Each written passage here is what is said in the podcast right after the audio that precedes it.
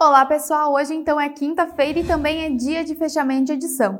Vamos aos destaques do jornal impresso de amanhã e o município de Indaial está trabalhando na execução das obras de infraestrutura relativas à implantação do novo sistema viário de acesso à cidade, incluindo a quarta ponte, perfazendo uma extensão total de 5.660 metros, além da execução de obra relativa à implantação e pavimentação da Avenida Beira Rio, incluindo estacionamento e concha acústica, num total de 360 metros. Segundo a Prefeitura, o investimento para essas obras é de aproximadamente 63 milhões de reais, com recursos do programa Finisa da Caixa Econômica Federal. Leia mais detalhes sobre o assunto no nosso impresso.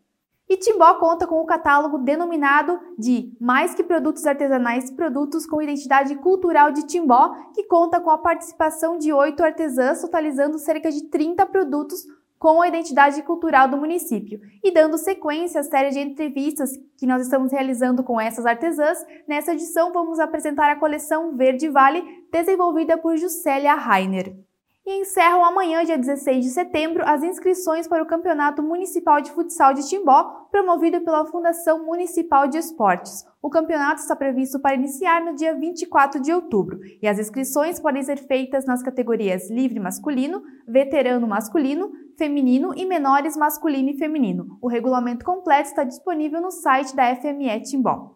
E bom, pessoal, eu vou ficando por aqui e essas e outras notícias sobre cultura, gastronomia, esporte e segurança você confere no impresso de amanhã. Nos acompanhe também pelas nossas redes sociais e pelo nosso site. Até mais!